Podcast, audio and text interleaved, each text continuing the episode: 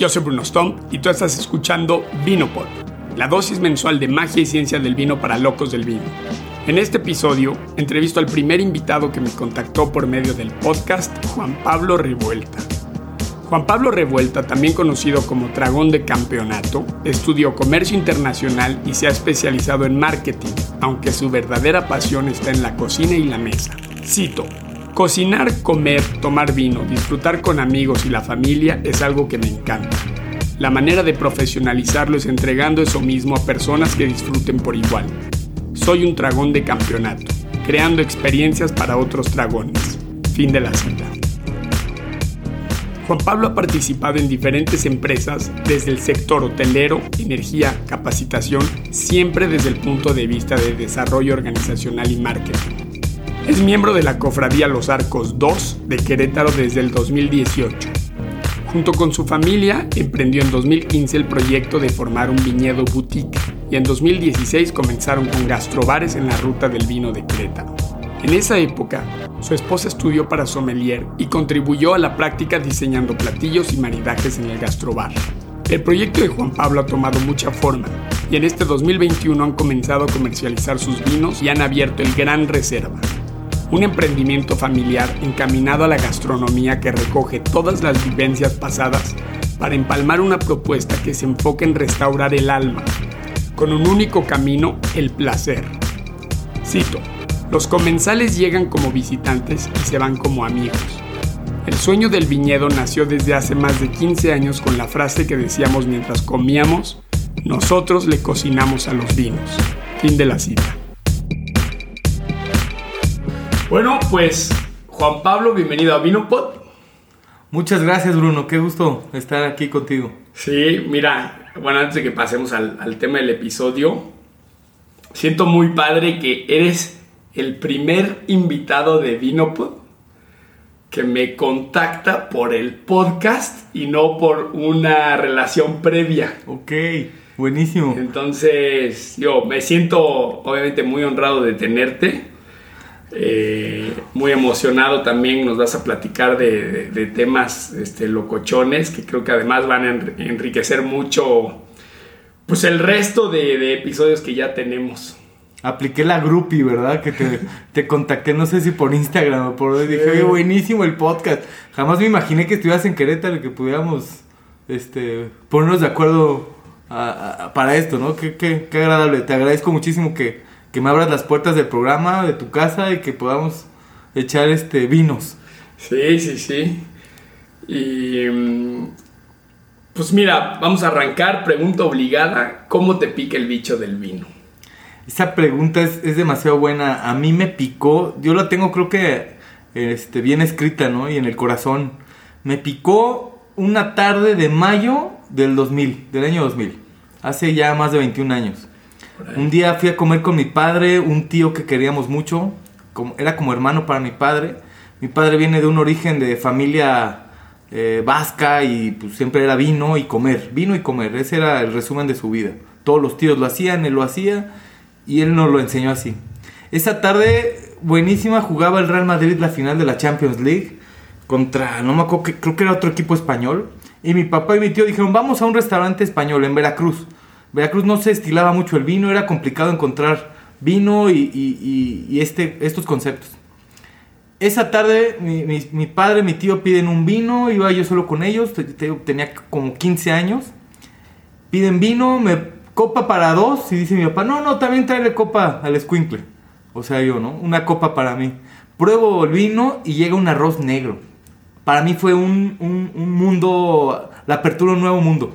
Yo siempre digo que gracias a que empecé a tomar vino muy chavo, eh, eh, no, estuve de lleno en, licores o, en las borracheras de amigos o chavos, ¿no? Yo decía, es que a mí me gusta el vino, porque a mí me fascinaba ya el vino, ¿no? Entonces, esa, esa misma tarde, un maridaje que me pareció espectacular, un arroz negro con calamares, con pulpos y un, y un tinto. Recuerdo bien la etiqueta, pero no la voy a decir para que porque ya dejé esas etiquetas en esa época. Pero así me picó el bicho del vino. De ahí yo dije, el mundo del vino a mí me fascina. Órale, qué, qué padre que lo tengas tan, identificado. Yo siempre he dicho, el vino, o sea, es, es un flechazo, ¿no? Te Sí, pica, ¿no? sí, sí, sí, sí. De acuerdo contigo. Bueno, el tema de- de- del episodio se llama, que de hecho me robo yo esta publicación, o sea, es una publicación que tú hiciste en Instagram y yo me robo el título, eh, obviamente con el respectivo copyright, de Ah, sí. maridajes disruptivos. Me gustó, eh, mi esposa y yo tuvimos la suerte de ya, pues, bueno, nos invitaste a tu proyecto, eh, un concepto súper interesante y obviamente ya platicaremos de él más adelante. Y justamente, o sea, todo el camino de regreso, no sabía yo qué palabras ponerle a la experiencia que vivimos con, con- contigo en, en tu proyecto, con tu esposa. Y efectivamente fue maridajes disruptivos. Antes de que nos digas, bueno, para, hacer esto un poco interesante y que la gente pues se espere un poco en el, en el podcast, antes de que nos platiques qué es un maridaje disruptivo, me gustaría que nos recordaras las bases del- de, de los maridajes. Bueno, aquí Lian no nos va a poder, no me va a dejar mentir, ¿no? El maridaje viene de la palabra mariage, no sé si lo pronuncié bien, que es matrimonio. Algo así estudiado, no, no sé hablar francés. Con el vino me fluye mejor. Pero es un matrimonio en el paladar, entre, entre el líquido y sólido, entre comida, vino. Puede haber licores o tés o cualquier, cualquier otro eh, líquido. Pero el tema es que en el paladar sí juntemos eh, eh, estos elementos y que entre aromas y sabores se pueda crear un, un matrimonio, un, un maridaje eh, en el paladar. Y al final la búsqueda de todo es el placer. Estamos en el negocio del placer, yo ya lo entendí muy bien. Y si tú entregas un maridaje que haga eh, cortocircuito en la, en la boca, hay dos, dos opciones. Que sea un gran cortocircuito o que sea el cortocircuito que, que la gente pueda regresar a la comida y el vino en una servilleta. Hay esas dos opciones, ¿no? Hay que probar mucho, hay que probar muchos vinos, hay que entender estas eh, reglas básicas del maridaje que va sobre eh, colores, que va sobre los vinos, eh, color de vino, color de comida. Estamos muy, Ah, mira. estamos muy acostumbrados a un, un pescado. si es crudo, meter un vino blanco y que sea joven y que sea muy ácido. Tú por ahí haces un comentario hace unos capítulos que recuerdo muy bien del tema del salmón con el tinto Sí. y, y sacas muy bien, sintetizas muy bien temas eh, químicos, temas de laboratorio casi, para decir por qué no iba bien un, un- un salmón con el, con el tinto. Y ahí entendí también muchas cosas de estos temas. No todo es este aventarte a, a experimentar y, y a inventar. Yo en lo particular, eh, si tengo la oportunidad de probar el vino antes y, y hacerle un maridaje, pues adelante, ¿no? Me ha tocado que no se puede probar el vino, tienes que leer muchas reseñas, tienes que leer muchas fichas técnicas del vino para ver qué se le puede hacer el maridaje. Y, y tú ahí decides si te vas a aventar por un maridaje disruptivo o dejas un maridaje tradicional. Esa es eh, eh, a ciencia, ¿no? Pero ya vamos con el- el- la carne blanca, el pescado y un vino blanco este, fresco, seco, que no tenga nada de dulzor, ¿no? Para que haga un buen equilibrio. Luego los rosados les va muy bien. La cochinita pibil es un maridaje delicioso con un vino rosado. que para nuestra audiencia este, internacional, hoy justamente tuve una llamada con una persona en Argentina para ver qué proyecto podemos armar y o, o sea, y agradecen que, que- que les explicamos un poco de nuestra cultura y de Sí. los platillos. ¿Qué es la cochinita pibil? La cochinita pibil es una... eh, es cocción larga de la cocina maya, de la cocina yucateca, que tenemos en el, en el fondo del Golfo de México y Caribe, en el final. Está hecha a base de muchas especies, una pasta roja, achote le, le dicen aquí.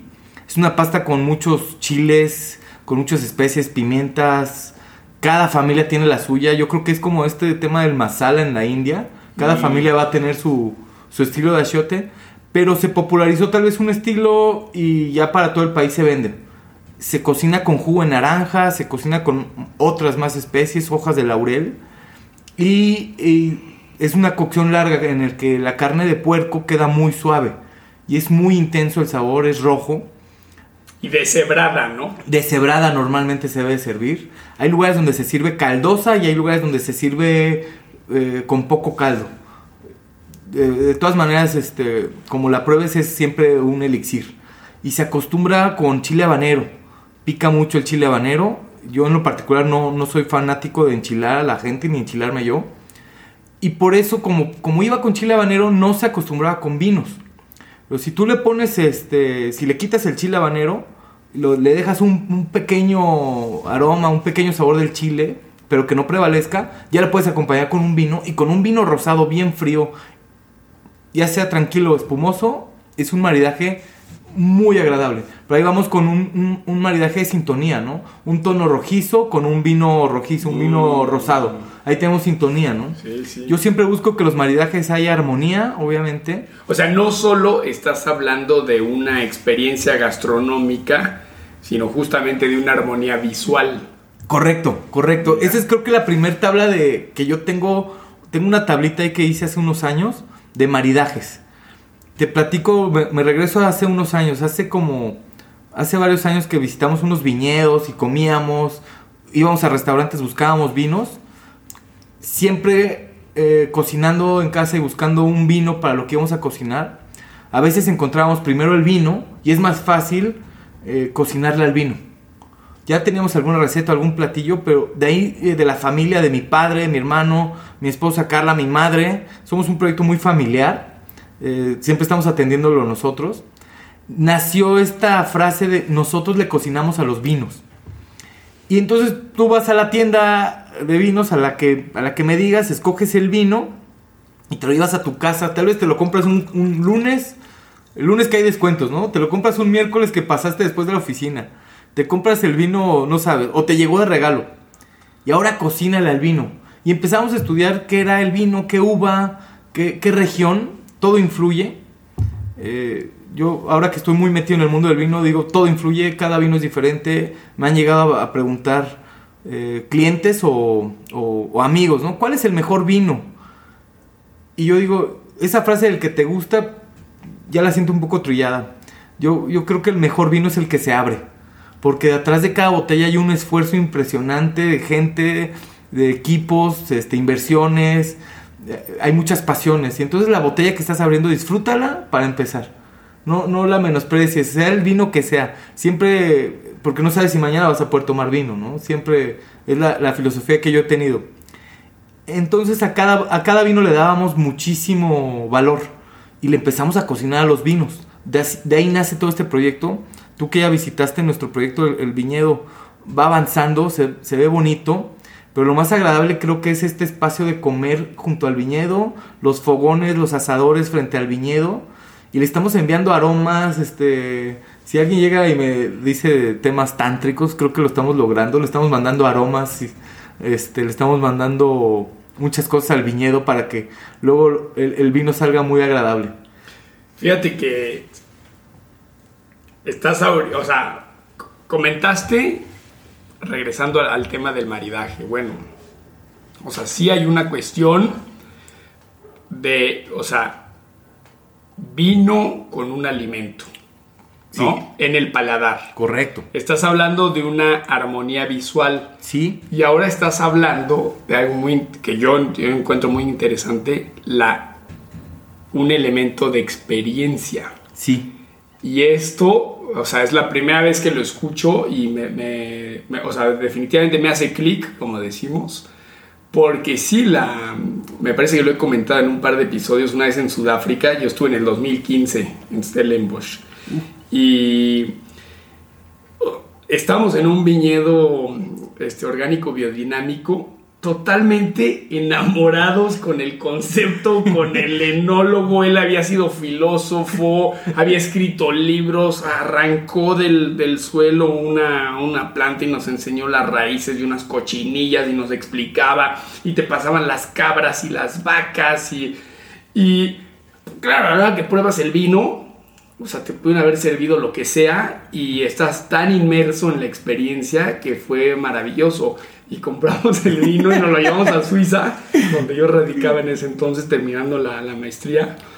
y el vino estaba intomable, lleno de defectos técnicos, etcétera, y no importa, ¿no? O sea, ni siquiera me enojé, porque dije, cuando yo lo probé ahí fue la locura, ¿no? Claro, claro, la experiencia, lo acabas de decir. La acabas de decir. experiencia. Eso, eso para mí es importantísimo. Cuando te decía que estamos en la industria del placer, pues es experiencia, ¿no? La gente no va a abrir una botella de vino eh, a, medio, a media jornada laboral, ¿no? En la, oficina. Habrá quien sí lo pueda hacer. Pero cuando buscas eh, echar un vino y, disfrutar comida, es parte de, buscar placer y es experiencia. Creo que la experiencia, eh, como, como dice el dicho de las abuelitas, ¿no? El, amor nace por los ojos. La experiencia visual es importantísima. Luego, lo que te pueda platicar de cómo se desarrolla el- el- el platillo o el vino, cualquier persona, aumenta la experiencia. Tú lo acabas de decir, pasaste una super experiencia con, con este amigo en Sudáfrica, te, te compraste el vino porque decías está fascinante, después lo tomaste y lo disfrutabas por la experiencia vivida, Claro. no por la tal vez la calidad que alcanzaba el vino. El maridaje así me, me gusta también proponerlo en ese, en ese concepto. Te platico otra anécdota de, de hace unos días. Vino una sommelier, un amigo me dice, oye, ¿cómo ves si hacemos una cata ahí en el, viñedo, en el Gran Reserva? Con una amiga sommelier que está distribuyendo muchos vinos de Napa y de Sonoma. ¿Tendrías problema? Le dije, no, para nada. O sea, yo fascinado de hacer cosas en conjunto. Consiguió el grupo de gente que iba a pagar la cata, vino la sommelier, no pudimos probar los vinos con anticipación, me mandó fichas técnicas y yo empecé a investigar muchísimo de los vinos y abrimos un vino, eh, un chardonnay de 10 meses en barrica, eh, untuoso, era muy agradable, no, no tenía tanta frescura. Entonces era un vino que no le podías meter de inicio un, un pescado, como lo platicábamos, ¿no? Algo crudo. Y lo que hicimos fue un maridaje eh, doble en el mismo plato. Sacamos una de nuestras especialidades que es una pelota de pulpo. Es una mezcla de, varias cocciones. Es una pelota negra. Entonces ya tenemos un contraste en el maridaje. Ya, ya estamos peleando con los colores. Un vino blanco, mantequilloso. eh, tenía los colores eh, dorados, pajizos. No, era dorado, no, como, como oro viejo. Ya era, ya era un vino muy evolucionado, muy agradable. Mantenía la frescura por ser un chardonnay y más de napa, de, de región de, de mar. Y le ponemos la, la pelota de pulpo de larga cocción, de tres cocciones, y, y se, se fríe al final. Se presenta en una pelotita. Entonces ya traíamos grasita, ya traíamos mucho sabor a mar, es muy intenso. eh, es una pelota negra. Y al lado le pusimos de guarnición un ceviche nuevo que nunca habíamos hecho. En lugar de, de hacer solo limón en el ceviche, eh, la leche de tigre que le hicimos fue de lima, naranja y menos limón, que no hubiera tanta acidez. Y en lugar de meterle verdura tradicional, le metimos, eh, le digo, la cebolla básica, le metimos pimientos amarillos y, y naranjas, para que hubiera un contraste de colores, pero tuviéramos un ceviche potente, que no fue un ceviche ácido y, y- y tradicional, sino que fue un Porque uno siempre espera mucha acidez en el ceviche. Exactamente, aquí le, le- le redujimos la, el- el- la acidez y le pusimos un caviar, un falso caviar que hicimos de, de mango. Ah, mira. Y entonces el mango le daba lo dulce al caviar y el club de cata que vino al, al- al evento, un club de cata de 15 años, este, toman vinos de todos lados, era, era un público sumamente difícil y el maridaje le, les agradó muchísimo esta mezcla, poder con un vino probar una cocina de larga cocción, frito, que era la pelota de pulpo de una potencia, y un ceviche diferente a lo tradicional. Y eso lo hicimos eh, con la búsqueda de que hubiera un contraste en el plato entre colores y que no fuera algo tradicional que, a, un, a un chardonnay fresco, pues yo creo que un ceviche le va espectacular. Aquí nos obligó a más, a- a- probar un poquito más de la cocina y, que, y a ver cómo salía. Ese, no me gusta nunca hacer así sin probar el vino, pero no había de otro. No Difícil. había, no había de otro para probar el, el maridaje. Dale herramientas a la audiencia para hacer maridajes, o sea, tradicionales y ahorita ya vamos a pasar a los disruptivos. En México nos fascina el vino tinto. He escuchado el horrible comentario ese de, el mejor vino blanco es un tinto. Es Lo odio, horrible. lo odio, lo odio. Ah, sí, es una- No hay nada como es una probar. abominación. Uf, y quien lo dice, lo dice con mucha soberbia, mucha petulancia y cae, cae mal en, cuando estás esforzándote por hacer proyectos. Hay vinos muy buenos blancos, rosados, tintos, espumosos. Hay dulces muy buenos. Entonces el, el maridaje tradicional siempre va a ser, si tienes un tinto con barrica, este, este, este sabor de vinos o estos aromas que nos acostumbraron los españoles, pues le vas a meter carne asada de inicio. Entonces yo creo que es, es mucho mejor si vas a ir a una carne asada donde va a haber de todo tipo de carne, desde la carne para el taco, desde o choripanes, o ya va a haber cortes de, de- de más calidad, pues un tinto con barrica nunca vas a fallar, ¿no? Si tienes un tinto joven, puedes tapearlo. Le puedes echar pan, le puedes poner pan, jamón serrano, un- unos jitomatitos alineados con aceite de olivo y tal vez pesto. Y ya tienes un muy buen maridaje y bien sencillo para un vino joven. Que no le. Que no, que no hagas que se esfuerce mucho el vino, no quedas mal y, y puedes tener una buena tarde de tapeo. A mí me fascina ese tema de tapear, de comer muchas cosas en pequeñas porciones y diferentes si vas a tener, el- ya, ya hablamos del ceviche, para los vinos rosados ya hablamos un poquito del- de la, la cochinita pibil.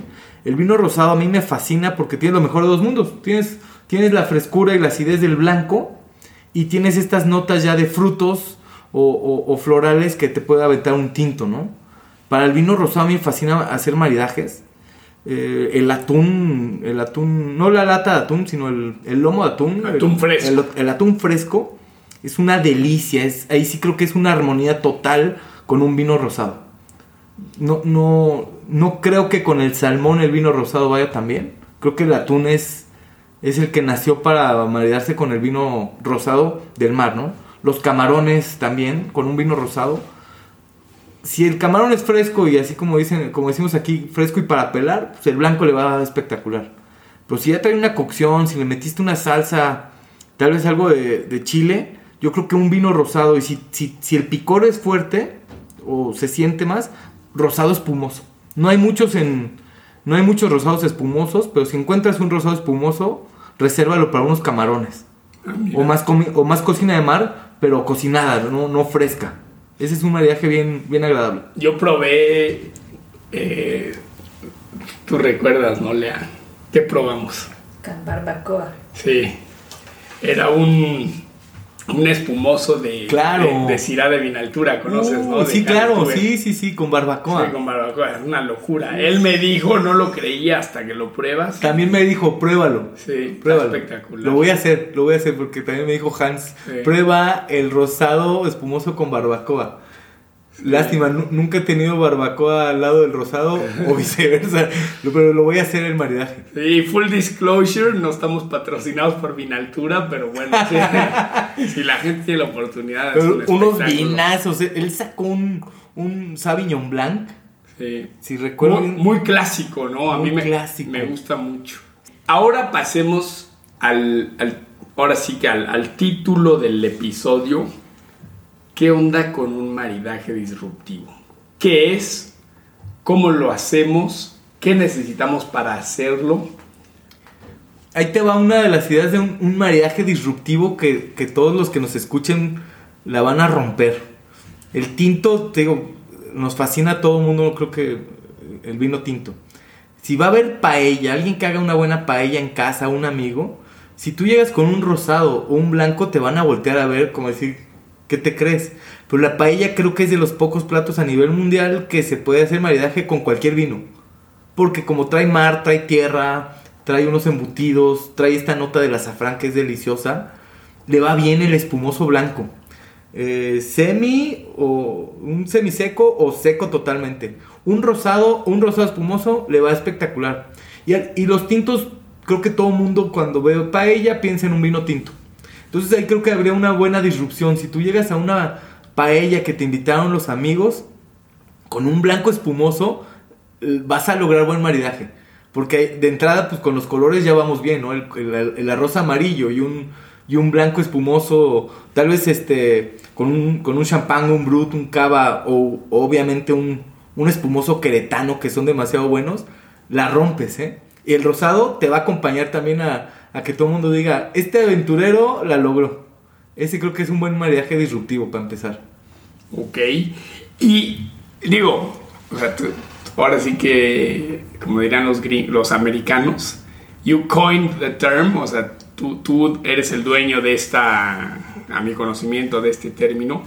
¿Qué reglas le das a un... ¿Cuándo es un maridaje disruptivo y cuándo es un maridaje, no sé si la palabra es alocado o nada más, ah, este cuate quiere, o sea, maridar algo que no va, pero que, o sea, suena loco, pero eso no va. O sea, ¿qué, qué, lineamientos nos puedes dar?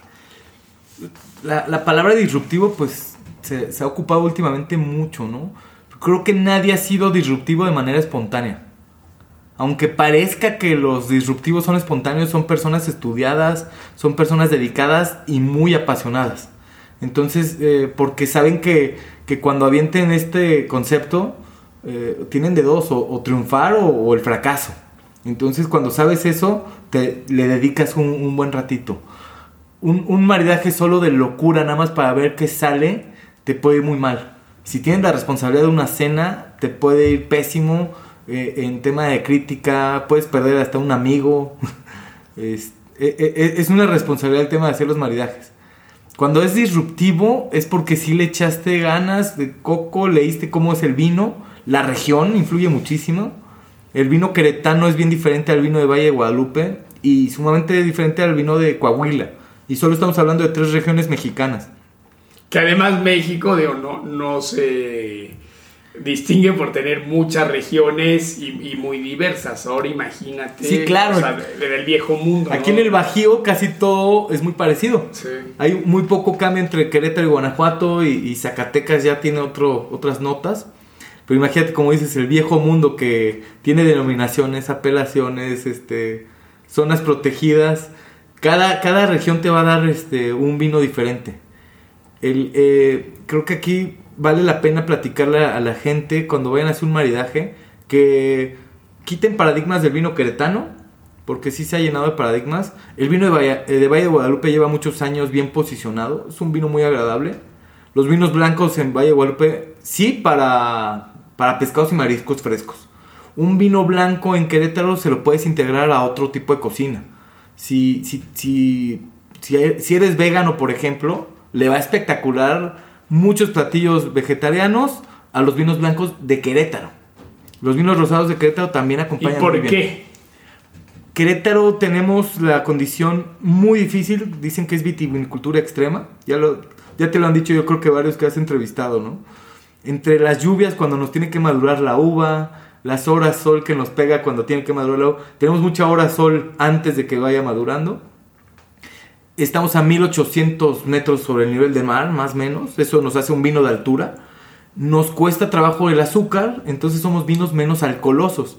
Antes se creía que era un defecto o nos iba a ir mal a Querétaro. Pero hoy en día para la gastronomía, yo que soy un apasionado de cocinar, de comer y de compartir, es buenísimo un vino con menos alcohol. Porque no te, no te deja la, sensación en, la boca de ardor, no te, no te quema el paladar, sino te, te limpia el paladar para disfrutar lo que viene. Y también tenemos muchas, muchas especies, mucha mineralidad, muy diferente a la mineralidad que hay allá en, Ensenada. Acá tenemos mineralidad de piedras rojas, de, de, piedras este, calizas, de todo por este tema de la peña vernal. La erosión nos ha arrojado muchísima mineralidad que no es salina, sino es una mineralidad más a las piedras. Y muchas especies. Tenemos pimienta cayenne, tenemos mentol, tenemos romero en los aromas del vino. entonces nos hace vinos para disfrutar mucho la comida. Cuando te digo un blanco, un rosado para cocina vegana, va a ser maridajes muy agradables el de Querétaro, porque le va a sumar y va a hacer que exploten los, los sabores de, la, de los vegetales. Fíjate que estamos probando un Prosecco que me mandó un, querido eh, loco del vino. Otro loco del vino. Otro loco del vino. buenísimo, muchas gracias, amigo. Sí, este Eduardo Hernández, alias El Gord. Pero bueno. gracias, eh, Eduardo. Justamente, yo me di cuenta que lo, primero que pescaste es, dijiste, ah, tiene poco alcohol. Y sí. sí. Ok, Ahora platícanos, ¿qué onda con este concepto de dragón de campeonato? ese, ese nace. Nace como una firma porque mi mamá cuando yo era niño me decía es que tú eres un dragón de campeonato y quien me conozca pues lo va comprobando. Eh, de mis pasiones en la vida soy muy apasionado eh, entre el arte, tal vez el fútbol, cosas así que uno va agarrando de chavo, de niño. Pero siempre fue comer y luego cocinar. Hoy en día creo que disfruto más cocinar, eh, estar inventando platillos que comer. Me fascina comer. Tengo que hacer ejercicio porque yo digo, corro para comer. No corro para estar bien ni, ni ser fit, corro para poder comer, para no para no estar mal en, el tema de salud. Este tema de dragón de campeonato, así me decía mi mamá, es que tú eres un dragón de campeonato y, lo llevé a que fuera pues, parte de mi personalidad. ¿Qué es ser un dragón de campeonato? Que te fascine el vino, te fascine comer, te fascine cocinar y el disfrutar con amigos, con, con familia. Así lo resumo yo, ¿no? porque pues, solo también se disfruta, pero no hay nada como abrir una botella con amigos y cocinarle a los amigos o familia. A mi gusto son cosas de placer de la vida. La vida está llena de estrés, llena de otras cosas y malas, buenas, pero un, espacio así es, una, es fenomenal. Y yo he querido buscar una profesionalización porque no soy chef, eh, aún no soy chef, aún no soy enólogo, solo soy un aventado y apasionado porque la gente disfrute. Y por eso dije, pues yo, porque me preguntan, ¿y usted es el chef? digo, no, no, yo solo soy el dragón de campeonato. y ahora platícanos del proyecto Gran Reserva. Gran Reserva es un proyecto que continúa a unos gastrobares que tuvimos hace unos años. Eh, comenzamos con el sueño del viñedo, con esta frase que te dije hace rato. Nosotros le cocinamos a los vinos. Y traíamos pues, desde muy chavos en la familia la idea de que algún día íbamos a poder tener un viñedo y nos, nos, nos, enfocamos en lograrlo hace unos años, hace más de seis años lo empezamos a cristalizar. Llegamos a un lugar que era una milpa, la convertimos esta milpa de maíz en un viñedo y nadie creía que ahí podía haber un viñedo. Hoy en día empieza a haber más vecinos que, que creen y van, van teniendo, van plantando uva. Y el gran reserva dentro del viñedo, viñedo La Revuelta, ese sí me está patrocinando a mí. Ese sí está patrocinando. Ese sí me patrocina a mí. El Gran Reserva es un concepto de que la gente queremos que nos reserve. La gente nos está reservando para ir a sentarse con nosotros porque traemos una idea de restaurante, le pusimos restaurativo como se decía hace 300 años. En el siglo XVIII así se les decía. Ya luego evolucionó a restaurante, que también es una palabra afrancesada pero es de restaurar el alma. Ah, bien, oh, mira. De ahí viene la palabra restaurante o restaurante, eh, del restaurativo, ¿no? Nuestro, nuestro viñedo pues, está en medio de, la, del campo, la terracería, montañas, y, yo en lo particular lo visualizaba como hace 300 años ibas viajando aquí en el, en el país, cuando México estaba por convertirse en república antes de, después de la, de la colonia, y visualizaba que ibas caminando o ibas a, caballo en carreta y viajabas tal vez 8 o 12 horas y llegabas con hambre a un punto en medio del campo a que te sirvieran comida caliente, comida agradable y te atendieran bien. Es como, como se visualiza este proyecto de Gran Reserva. Se le pone Gran Reserva porque queremos que la gente reserve. Todo que llega, que nos avise que va a llegar porque nos preparamos muchísimo para cada visitante. Más en estos tiempos eh, post-COVID. Yo ya me atrevo a decir post-COVID. Nos apoyó muchísimo esta etapa post-COVID para aventurarnos a abrir. La gente entiende muchísimo el tema. La reserva. En México, porque en Europa la gente reserva. Vas a un domingo a un restaurante y no te sirven en ningún lado en Europa. En México llegas a la hora que quieres. Las mamás nos decían, tú que tienes este mitad mexicano, mitad europeo, las mamás nos decían, aquí no es hotel ni restaurante, aquí se come a las 2 de la tarde. Sí, exacto. Eh, ese es el concepto del Gran Reserva, que la gente llegue y nos avise que va, con cuántos van, que nos avisen si no pueden comer algo, para nosotros prepararles un, un, menú especial. Qué interesante. Y Juan Pablo, cuéntanos cómo te puede contactar la audiencia. Estamos en, en redes sociales como La Revuelta, eh, en la página larevuelta.shop, Viñedo La Revuelta y también Dragón de Campeonato. Creo que con esas tres eh, formas nos pueden contactar muy, muy ágil. En Instagram, en, Facebook Y, y ya es lo que más manejamos. Las otras redes sociales no, no las manejamos tanto. YouTube la tenemos como la revuelta. Y, pero Instagram y Facebook, la revuelta.shop y el dragón de campeonato. Ok. Quiero también. Hay, hay una historia que quiero que compartas, obviamente si, si tengo tu consentimiento con la audiencia, que me contaste la vez que fuimos a tu proyecto, cuando les hiciste una cena maridaje a oficiales del ejército mexicano. Buenísima esa...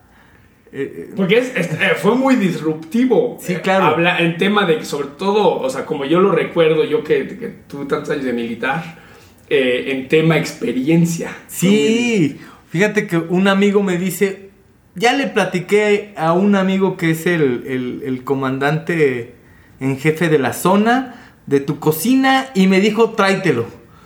Y yo le dije, él me habló por teléfono y yo, porque me fascina participar, me fascina estos temas, no tuve más que decir que sí.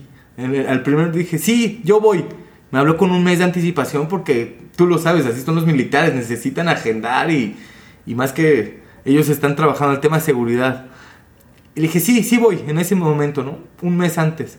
Y días antes me empieza el estrés. ¿Qué les voy a dar? ¿Qué les voy a dar? Él les platicó un poquito del concepto. Y llegué con, con un esfuerzo durísimo. eh, mole eh, de montaña que tenemos nosotros, que, hace mi padre. eh, otros platillos. Y dije, bueno, pues el tema militar siempre es de fuerza, de guerra. Todos estos temas que siempre vemos los que estamos fuera de la milicia. Dije, les voy a llevar un mole rosado, a ver qué, a ver qué piensan con el mole rosado. Llevé vinos, nuestros vinos, llevé todos los platillos y les hice una cena maridaje, bueno, comida, cena maridaje de, de siete tiempos. Ellos están acostumbrados a veces a que les llevan este, una canasta llena de tacos o les llevan este, barbacoa y comen con cerveza y, y la disfrutan muchísimo. No, no, o sea, ahí en el cuartel no- me invitaron, eh, hubo práctica de tiro, me invitaron a echar tiro, yo dije, no, yo no puedo echar tiro, no puedo disparar porque estoy en los fogones y se me va a quemar y mi estrés, no, no quiero, no quiero echar tiro, mi estrés está en que salga rico todo, ¿no? Y todos estaban echando tiro, algunos otros invitados que hubo ahí en la práctica les estaban enseñando a, a- a- a- a- Operar. a operar, a cargar un arma, a apuntar, le estaba enseñando todo y yo estaba estresado de que, de que el fuego, de que, el- de que el carbón estuviera en punto, que la comida fuera saliendo bien. Ya que se sientan con esta adrenalina, ya más tranquilos de que dispararon y todo, empezamos a salir con los vinos y la comida. Fue una super experiencia. Lo, lo, lo agradable fue ver las caras. El mole rosado fue lo más disruptivo esa, esa tarde, porque de entrada decir mole rosado no se conoce mucho en el país. Obviamente no se va a conocer mucho en todo el mundo, en- en Sudamérica que tienes muchos escuchas. Pero el mole rosado a mí en lo particular me está fascinando y lo hicimos un maridaje obviamente con vino rosado. Es delicioso ese vino, llevaba carne de puerco para ir muy en el, en el equilibrio en paladar, que ni el mole ni el vino tuvieran mayor este, personalidad, sino que fueran equilibrados. Pero ver sus caras cuando les sirvo un mole rosado, porque también no les dije que les iba a servir, les íbamos sirviendo cada tiempo, iba llegando y ellos iban enterándose que iban a comer. La apertura fue buenísima, obviamente el vino les abrió el, mundo. Pero el vino rosado, digo, el, el mole rosado con el vino rosado, creo que fue el que ganó en la, en la noche. Hicimos una pasta al pesto con chile jalapeño también. Eh, les agradó mucho porque pues, ellos están acostumbrados también a comer mucho picante, ¿no? Y el- la pasta eh, al, al pesto con chile jalapeño fue con un espumoso. Que el, el espumoso en México viene a suplantar eh, de manera gourmet a la cerveza. México es un país muy cervecero y si tú metes un vino blanco espumoso, está suplantando la cerveza y la gente ya toma vino. Pero re- recordando las caras del, del mole rosado, un- uno de los militares sí me volteó a ver y me dijo, oye, aquí somos puro, puro macho, ¿eh? No nos traigas estas cosas. En tono de broma, pero hizo el comentario, ¿no? Claro. De que no aceptaban una comida rosada. Fue buena experiencia antes, Sí. de, que, antes de que fueras todo el proyecto. Tenía unos días de haber ido con ellos. Fíjate. Y, Perdón, Sí, me, dime, dime. me volvieron a pedir eh, maridaje de moles hace unas semanas. ah, mira. Me dijeron, el mole rosado, mándanos. Y les mandé cubetas de moles para un evento que iban a tener. Les dije, no puedo ir, pero les mando los moles. Y me dijeron, mándanos los moles, pero no puede faltar el mole rosado, ¿eh? que mira, espectáculo. Fue, fue buena la, la recepción entonces. Fíjate. Pues ya en un, en un segundo episodio, porque ahorita la audiencia va a decir, ah, pues, ¿y cómo la, qué onda con la receta? Que nos tantito. Ya en un segundo episodio ya nos avientas tantito. Ahí voy diciendo, Ahí yo, vas diciendo. yo no me cierro ahí. Y también en el Instagram de Dragón de Campeonato todo es comida y ahí platico mucho de cómo voy haciendo las cosas. Ah, mira. Me gustaría que nos platicaras de los vinos que manejan en su proyecto. Primero, ¿qué tienes plantado en tu, o sea, en tu estate? Ujú. ¿Y qué, qué, qué vinos manejan? ¿Qué etiquetas?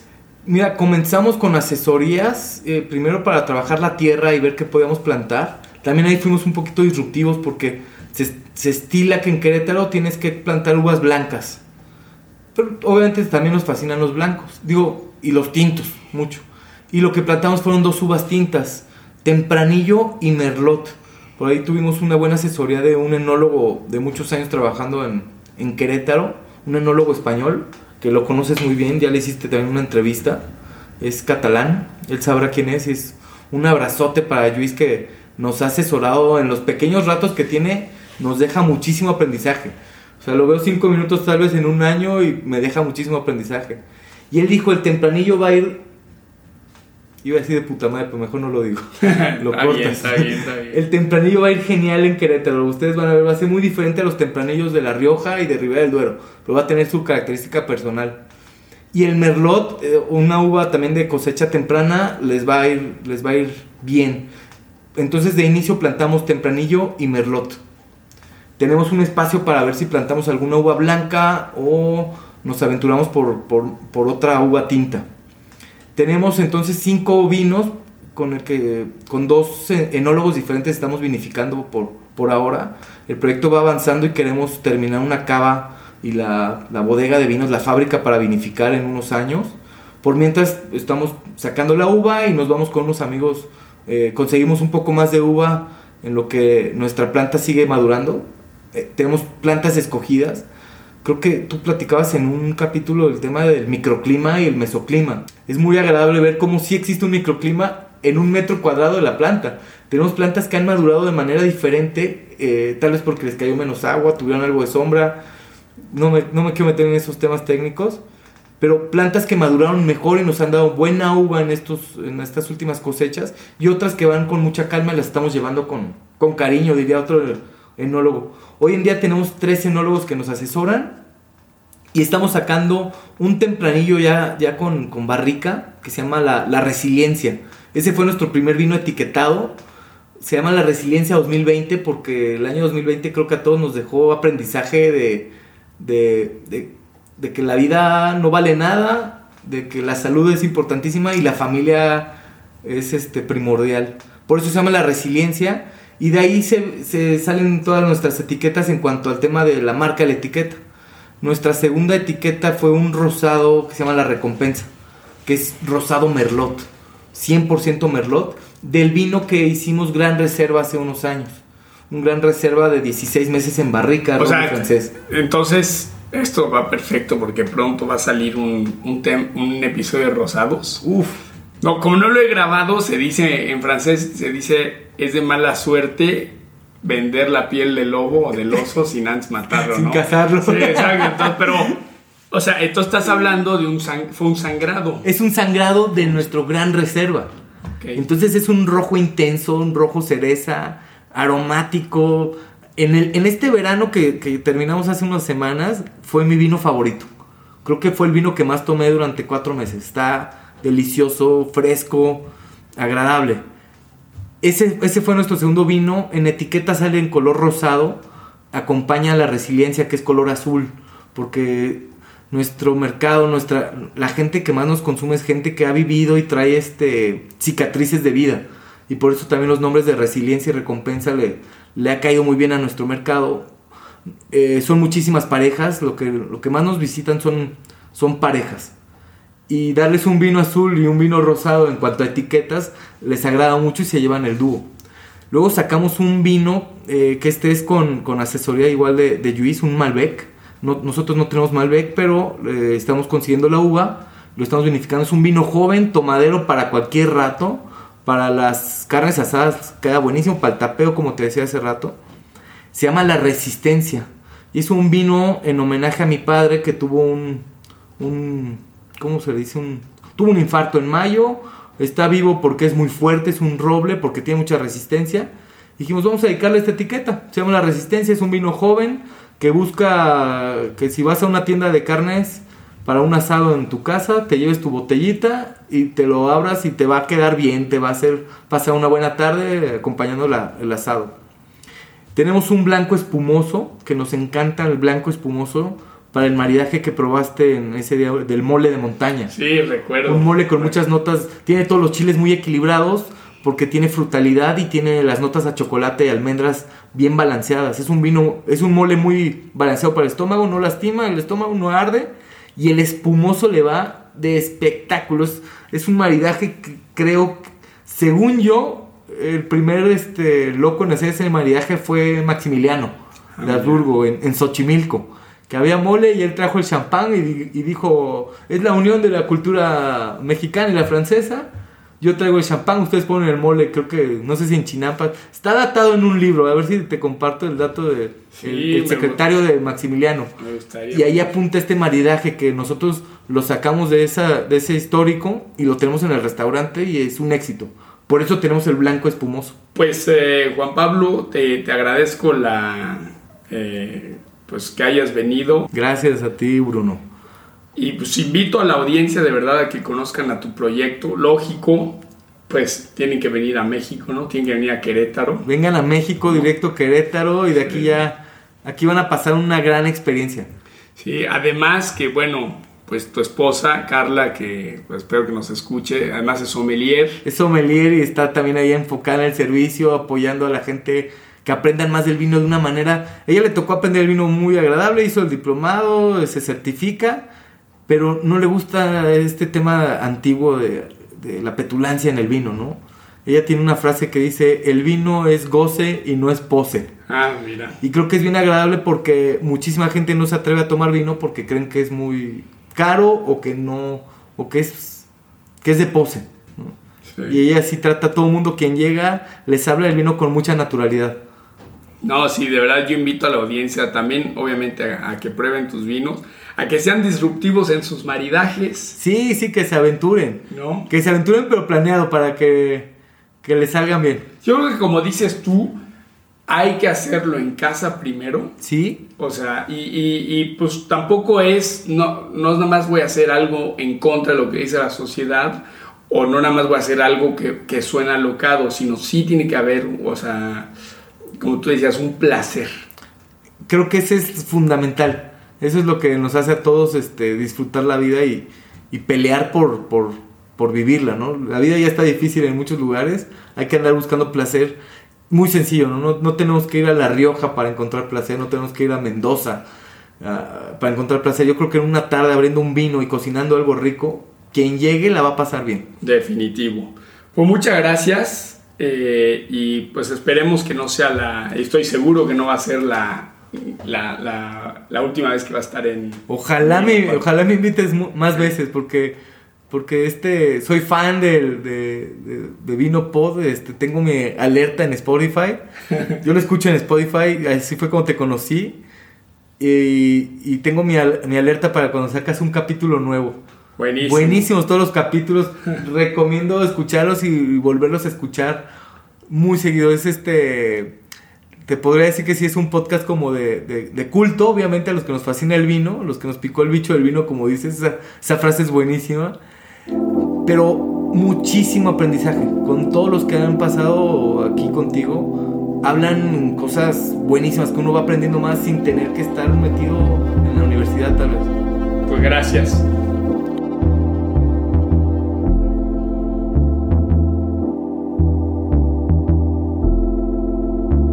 Este episodio fue producido por mí, Bruno Stump.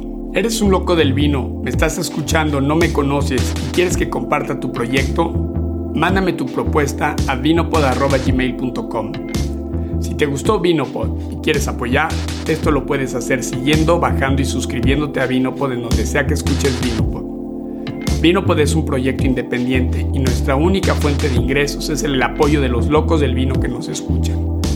Apóyanos en Patreon. Nos encuentras en patreon.com diagonal Vinopod. Me despido con esta frase de Oscar Wilde. No es necesario beber el barril completo para conocer el origen y la calidad de un vino.